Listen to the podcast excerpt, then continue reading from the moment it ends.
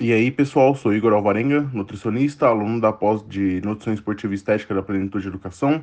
Hoje eu quero conversar com vocês sobre o uso de esteroides anabolizantes em iniciantes de musculação, principalmente aqueles que têm menos de um ano de treino.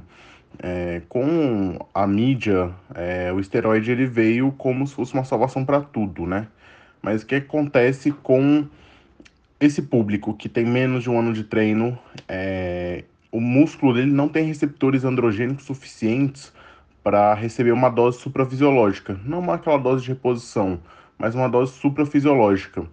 Então, fazendo uso de tanto de testosterona quanto de nandrolona ou de hidrotestosterona, isso vai interferir principalmente na pele, que está carregada de receptores androgênicos, e no coração.